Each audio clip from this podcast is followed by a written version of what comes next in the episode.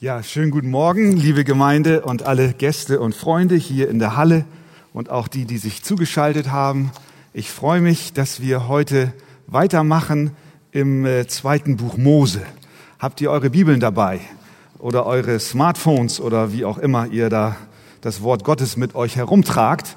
Schlagt doch gerne auf, äh, zweiter Mose Kapitel 7 und da ab Vers 14 und wenn ihr die Kraft habt, noch einmal aufzustehen zur Wortlesung, dann würde ich mich freuen, auch als Zeichen unseres Respektes vor dem heiligen Wort Gottes. 2. Mose Kapitel 7, Vers 14 und folgende. Und der Herr sprach zu Mose, das Herz des Pharao ist verstockt.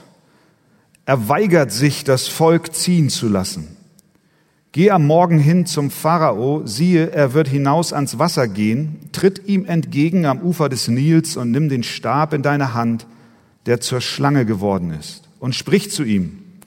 Der Herr, der Gott der Hebräer, hat mich zu dir gesandt, um dir zu sagen, lass mein Volk ziehen, damit es mir in der Wüste dient. Aber siehe, du hast bisher nicht hören wollen, darum, so spricht der Herr, daran sollst du erkennen, dass ich der Herr bin. Siehe, ich will mit dem Stab, den ich in meiner Hand habe, das Wasser schlagen, das im Nil ist, und es soll in Blut verwandelt werden, so dass die Fische im Nil sterben müssen und der Nil stinken wird. Und es wird die Ägypter ekeln, das Wasser aus dem Nil zu trinken. Und der Herr sprach zu Mose, sage zu Aaron, nimm deinen Stab und strecke deine Hand aus über die Wasser in Ägypten, über seine Nilarme, über seine Kanäle und über seine Sümpfe und über alle Wasserbecken, dass sie zu Blut werden und dass im ganzen Land Ägypten Blut sei, selbst in den hölzernen und steinernen Gefäßen.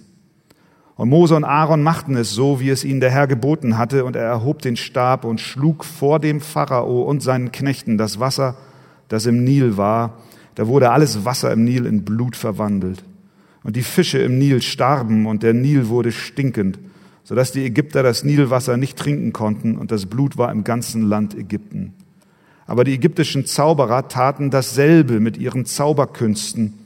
Und so verstockte sich das Herz des Pharao und er hörte nicht auf sie, so wie der Herr es gesagt hatte. Und der Pharao wandte sich um und ging heim und nahm sich auch das nicht zu Herzen. Aber alle Ägypter gruben um den Nil herum nach Trinkwasser, denn das Nilwasser konnten sie nicht trinken. Und das währte sieben Tage lang, nachdem der Herr den Nil geschlagen hatte. Amen. Nehmt doch Platz.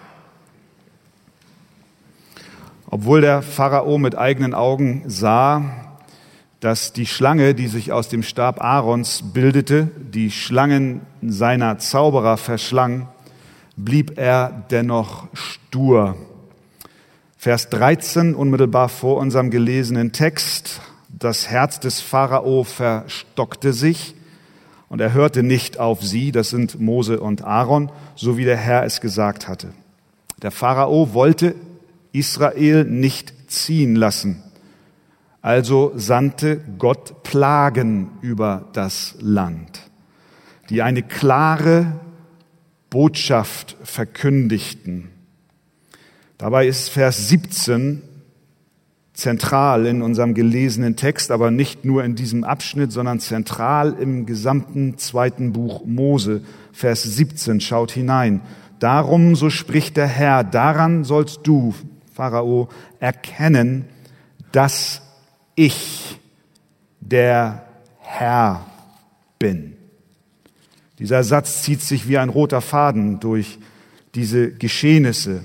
Mit anderen Worten sagt Gott, Pharao, Deine Macht ist begrenzt. Du hast kein Anrecht an mein Volk. Es soll nicht dir, sondern mir dienen, denn ich bin der Herr. Und auch hier in diesem Abschnitt ist das die Botschaft, die gesendet wird. Der Herr zeigt sich in den nächsten Kapiteln mehr als deutlich, als eben gerade dieser Herr, der Herr über allem ist, auch über die Könige dieser Welt. Wir wollen uns nun ansehen, wie der Herr dem Pharao gegenübertritt, denn der Umgang Gottes mit dem ägyptischen König ist beispielhaft für das Handeln des Herrn mit jedem Menschen, der sich ihm widersetzt, der sich nicht vor ihm beugen will. Und deswegen hat das, was wir hier lesen, absolute Relevanz für uns heute und auch für dein Leben und auch für meins. Als erstes sehen wir, ich habe drei Punkte. Das erste ist die Forderung Gottes. Vers 14 und folgende, der Herr sprach zu Mose, das Herz des Pharao ist verstockt, er weigert sich, das Volk ziehen zu lassen.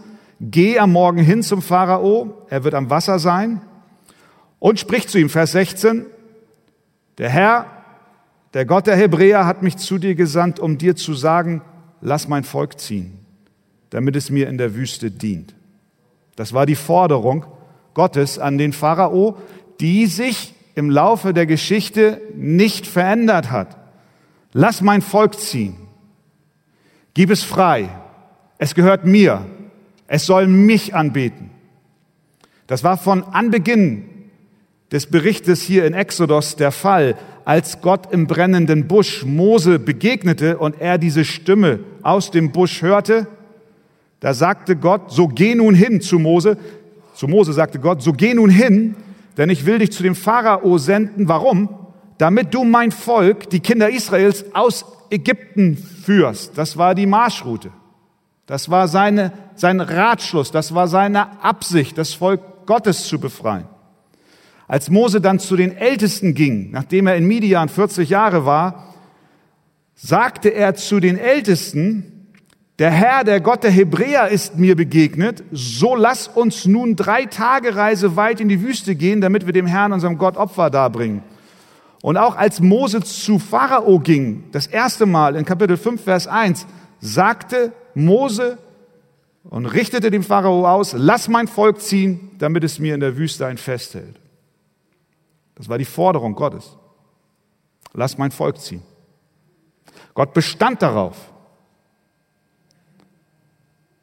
Er hatte die feste Absicht, Israel soll ziehen, raus aus der Gefangenschaft. Und er hielt so lange daran fest, bis es tatsächlich so kam.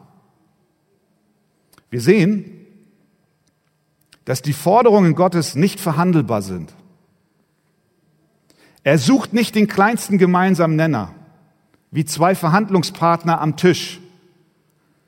Wir sehen jetzt in der Krise, der politischen Krise, wie, wie verhandelt wird, wie, wie politische Schachzüge vorgenommen werden, um, um, um Russland und Putin und die, und die Panzer und einen eventuellen Angriff zu verhindern und wie auf allen Ebenen diplomatische Verhandlungen und Gespräche stattfinden und die Welt gespannt schaut, was passiert. Gott ist anders. Ob du es glaubst oder nicht, Gott lässt nicht mit sich verhandeln.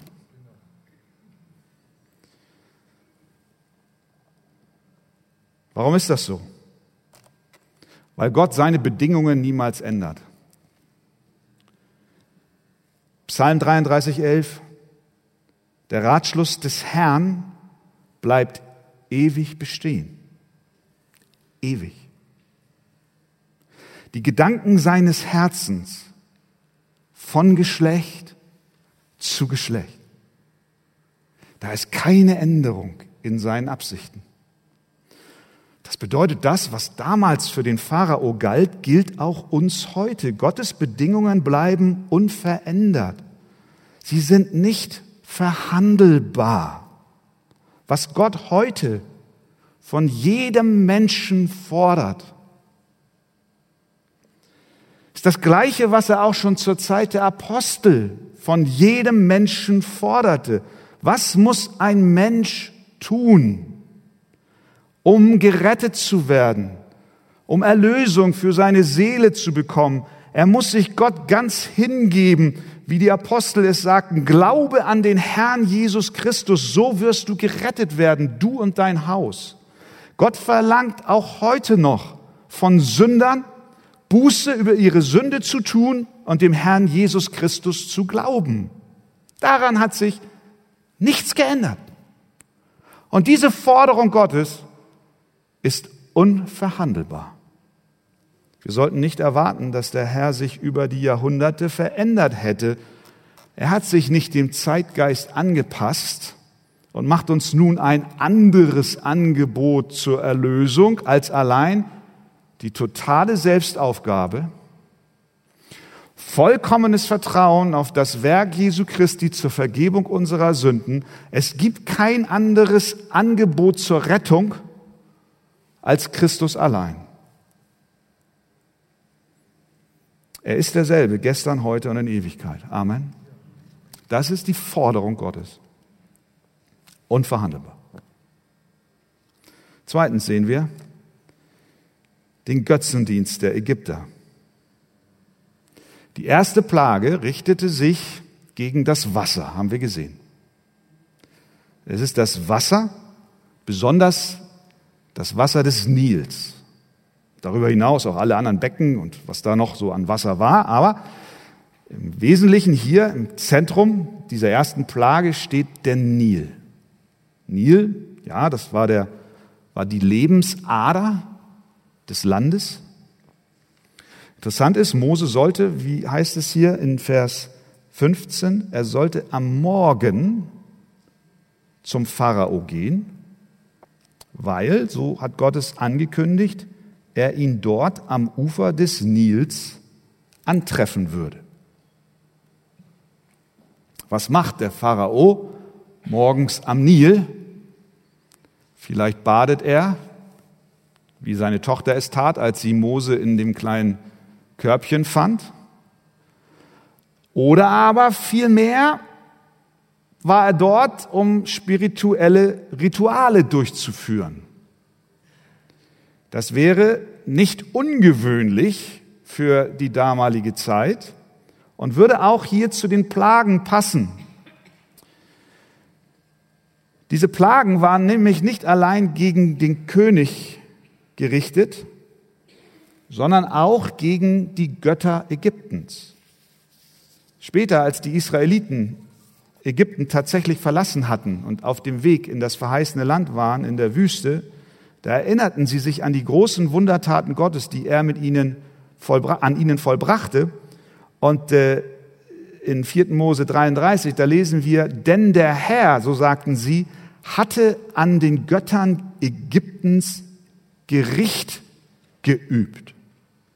Also die Befreiung und auch die Plagen waren auch Gericht über die Götter Ägyptens. Und tatsächlich, die Ägypter hatten viele Götter und auch sogenannte Flussgötter. Einer hieß Osiris. Sie glaubten, dass der Nil aus dem Bein des Osiris entsprang, also verehrten sie Osiris. Ein anderer hieß Hapi, ein androgyner Gott, halb Frau, halb Mann. Er stand für Fruchtbarkeit, denn jedes Mal, wenn der Nil über die Ufer trat, und sich danach zurückzog, ließ er fruchtbares Ackerland zurück. Die Ägypter beteten diese Götter an. Sie sangen ihnen Lieder, sie opferten ihnen Gaben, sie dichteten ihnen Texte, sie weihten ihr Leben diesen Göttern. Und es ist, glaube ich, kein Zufall, dass Gott genau an dieser Stelle die erste Plage ansetzt, Vers 20. Und Mose und Aaron machten es so, wie es ihnen der Herr geboten hatte, und er erhob den Stab, und schlug vor dem Pharao und seinen Knechten das Wasser, das im Nil war. Da wurde alles Wasser im, ich sage jetzt mal, heiligen, für sie heiligen Nil in Blut verwandelt und die Fische im Nil starben. Es fing an zu stinken. Und sie konnten das Wasser nicht mehr trinken und Blut war im ganzen Land. Die Botschaft, die Gott hier sendet, ist, Pharao, du sollst erkennen, dass ich der Herr bin. Ich bin der Herr des Nils. Und jetzt schau dir deinen Gott Nil an.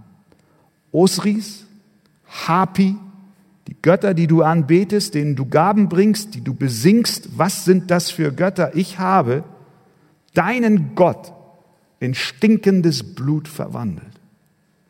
Mittels eines Holzstabes in der Hand von zwei schlichten Männern. Auf diese Weise hat Gott seine Macht demonstriert und hat deutlich gemacht, ich bin der Herr.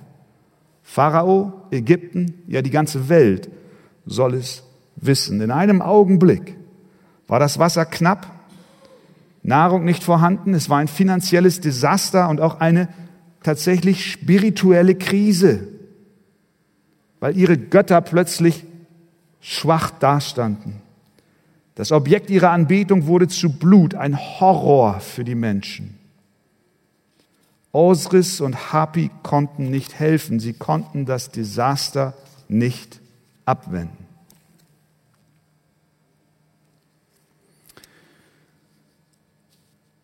Wir sind sicher, dass der Tag kommt, an dem Gott, der Herr, das Gleiche auch an den Göttern dieser Zeit tun wird. Der Deutsche, der Mitteleuropäer, der moderne Mensch ist nicht viel anders als die Ägypter. Wir beten immer noch dieselben Götter an, geben ihnen allerdings andere Namen.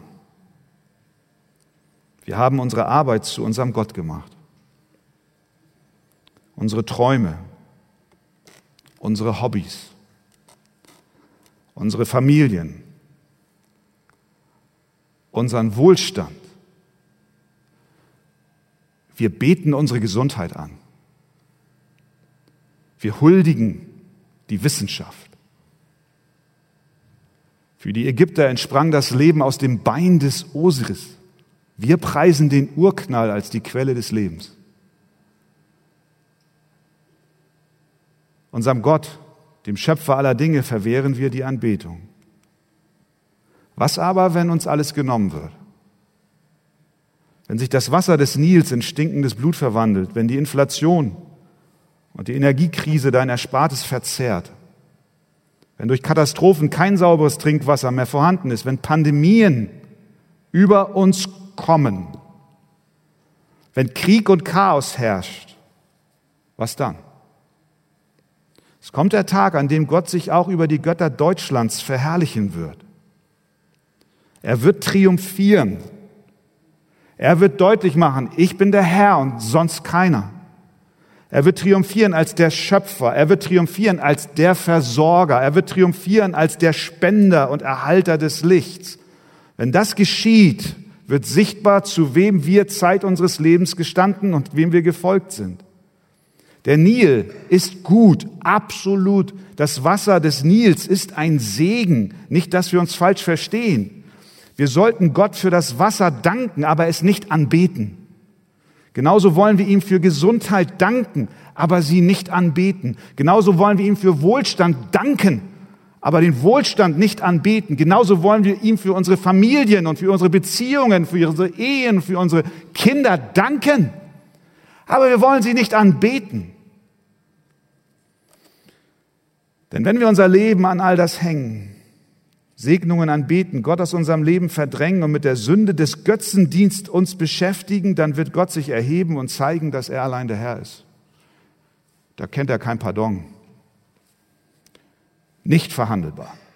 Und ich sage dir, wenn du deiner Sünde weiter anhaftest und meinst, du kommst damit durch, täusche dich nicht. Gott wird sich erheben, auch ganz spezifisch, nicht nur im globalen, sondern auch in deinem persönlichen Leben. Und er wird die rote Karte dir entgegenhalten und sagen, ich bin der Herr und sonst keiner. Wie heißt es im Psalm? Die Furcht des Herrn ist der Anfang aller Erkenntnis. Furcht des Herrn ist in diesem Sinne Schrecken vor dem gerechten Gott. Lasst uns da nicht in die eigene Tasche lügen. Wenn wir anderen Göttern vertrauen, und Frieden, Wohlstand und Glück von ihnen erhoffen, dann werden wir enttäuscht. Wenn wir aber unser Vertrauen auf Gott setzen, dann werden wir einen Anker haben, ein erfülltes Leben, selbst dann, wenn alles um uns zerbricht. Also hier zeigt sich Gott als der Herr über die Götter Ägyptens und er zeigt sich somit auch als Herr über die Götter dieser Zeit. Daher die Frage, willst du dich nicht vor dem lebendigen Gott beugen und dich von den fremden Göttern, die auch dein Leben beherrschen, trennen? Und drittens, die Reaktion des Pharao.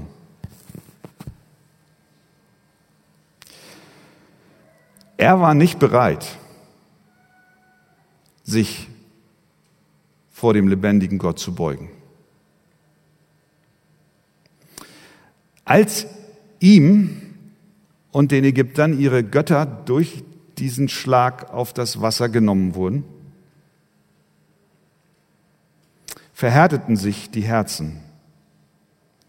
Ja, sogar so weit, dass sie sich wiederum der Macht Satans zuwandten. Vers 22. Aber die ägyptischen Zauberer, heißt es da, taten dasselbe mit ihren Zauberkünsten. Und so verstockte sich das Herz des Pharao und er hörte nicht auf sie, also auf Mose und Aaron, so wie der Herr es gesagt hatte. Und der Pharao wandte sich um und ging heim und nahm sich auch das nicht zu Herzen. Die Zauberer waren auch hier wieder nur in der Lage, das Zeichen Gottes zu imitieren. Wie sie das taten, wissen wir nicht. Ob es ein Trick war, den sie angewandt haben mit irgendwelchen Gefäßen, die sie da irgendwo noch aufgetrieben haben, oder ob es durch die Kraft von Dämonen war. Klar ist, sie machten alles nur schlimmer. Irgendwo scheint es noch sauberes Wasser gegeben zu haben, ob sie das aus der Erde hervorgebracht haben durch Aufgrabungen. Doch statt das verseuchte Nilwasser mit einem mächtigen Wunder zu reinigen, verschmutzten sie noch mehr sauberes Wasser. Sie waren nicht in der Lage, das verseuchte Wasser wieder zu reinigen. Stattdessen machten sie es noch schlimmer. Das bisschen sauberes auch noch mal vergiften. Das macht deutlich, dass Satan mit seiner Macht niemals heilt, niemals wiederherstellt oder wieder gut macht. Nein, er, er zerstört. Er macht Schlimmes noch schlimmer. Er macht Furchtbares noch furchtbarer. Er macht Grausames noch grausamer. Die Zauberer hatten Kraft, Kraft zu imitieren, zu betrügen, zu pervertieren, aber niemals Kraft zu retten und zu erlösen. Als das der Pharao sah, dass seine Zauberer mit ihren Künsten auch Wasser in Blut verwandelten, Vers 23, wandte er sich um und ging heim und nahm sich auch das nicht zu Herzen. Er hatte ein hartes Herz, das sich noch weiter verhärtete. Und wohin es führt, wenn wir, wenn wir Götzen anbeten, macht dann Vers 24 deutlich. Es ist ein tragischer Vers. Aber alle Ägypter gruben um den Nil herum nach Trinkwasser, denn das Nilwasser konnten sie nicht trinken. Ein elendes Bild, oder? Verzweiflung. Da waren sie nun bettelten nach Leben, weil ihre Götter unfähig waren, es ihnen zu geben. Mein Freund, so ist das mit Götzen immer. Sie enttäuschen dich. Sie lassen dich fallen. Sie können dir nicht geben, was du wirklich brauchst. Die Szene endet mit verzweifelten Menschen, die hastig nach Wasser graben, um nicht zu sterben, weil ihre Götter sie fallen gelassen haben. Wenn wir unserem Wohlstand vertrauen, wenn wir unserer Gesundheit vertrauen, wenn wir politischen Systemen vertrauen und unsere Hoffnung auf sie setzen, dann werden wir enttäuscht werden. Wir werden verzweifeln. Dein Leben wird zerbrechen, wenn du alle Hoffnung auf diesen einen Menschen setzt, auf diesen einen Lottogewinn, auf diesen einen Beruf, auf dieses eine Auto, auf diesen einen Urlaub. Es wird dir nichts bringen. Wenn wir unserem Wohlstand so vertrauen wie die Ägypter dem Nil, dann sollten wir schon mal eine Schaufel bereithalten. Wir werden sie brauchen, um nach Wasser zu graben. Was hatte Gott gesagt? Daran sollst du erkennen, dass ich der Herr bin. Frage an dich. Worauf setzt du dein Vertrauen? Wo sind deine Hoffnungen verankert? Und haben wir es nicht alle in diesen Tagen ein wenig gespürt, was passiert, wenn sie uns genommen werden?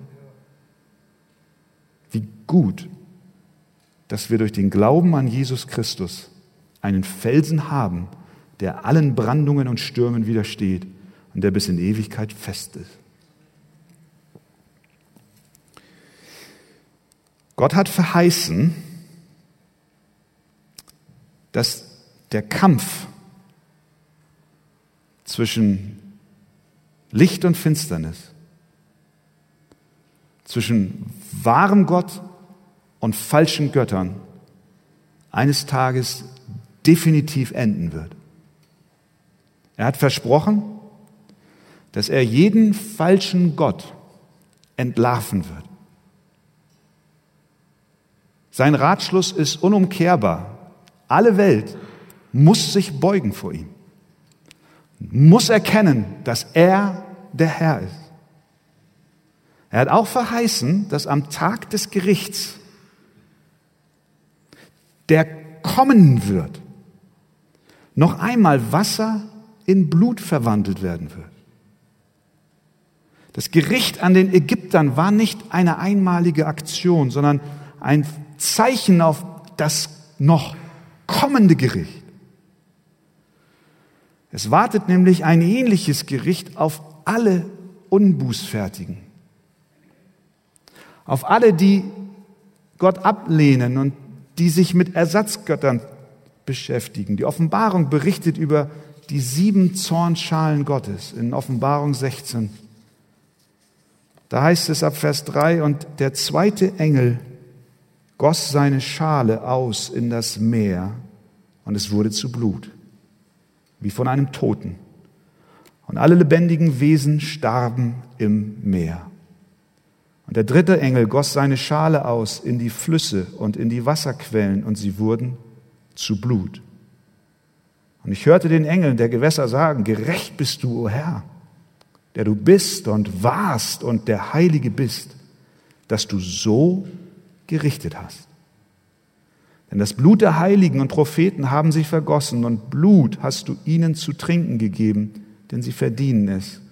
Und ich hörte einen anderen vom Altar her sagen, ja, o Herr Gott, du Allmächtiger, wahrhaftig und gerecht sind deine Gerichte und der vierte Engel goss seine Schale aus auf die Sonne, und ihr wurde gegeben, die Menschen mit Feuer zu versengen. Und die Menschen wurden versenkt von großer Hitze, und sie lästerten den Namen Gottes, der Macht hat über diese Plagen, und sie taten nicht Buße, um ihm die Ehre zu geben. Der Herr wird zeigen, dass er der Herr ist. Das ist ein furchterregendes Bild. Bild des göttlichen Gerichts. So wie der Herr die Ägypter wegen ihres Götzendienstes bestrafte, hat er sich vorgenommen, am Ende der Weltzeit Ungläubige zu richten. Das sind solche, die Zeit ihres Lebens nicht Buße taten und ihm die Ehre gaben. Aber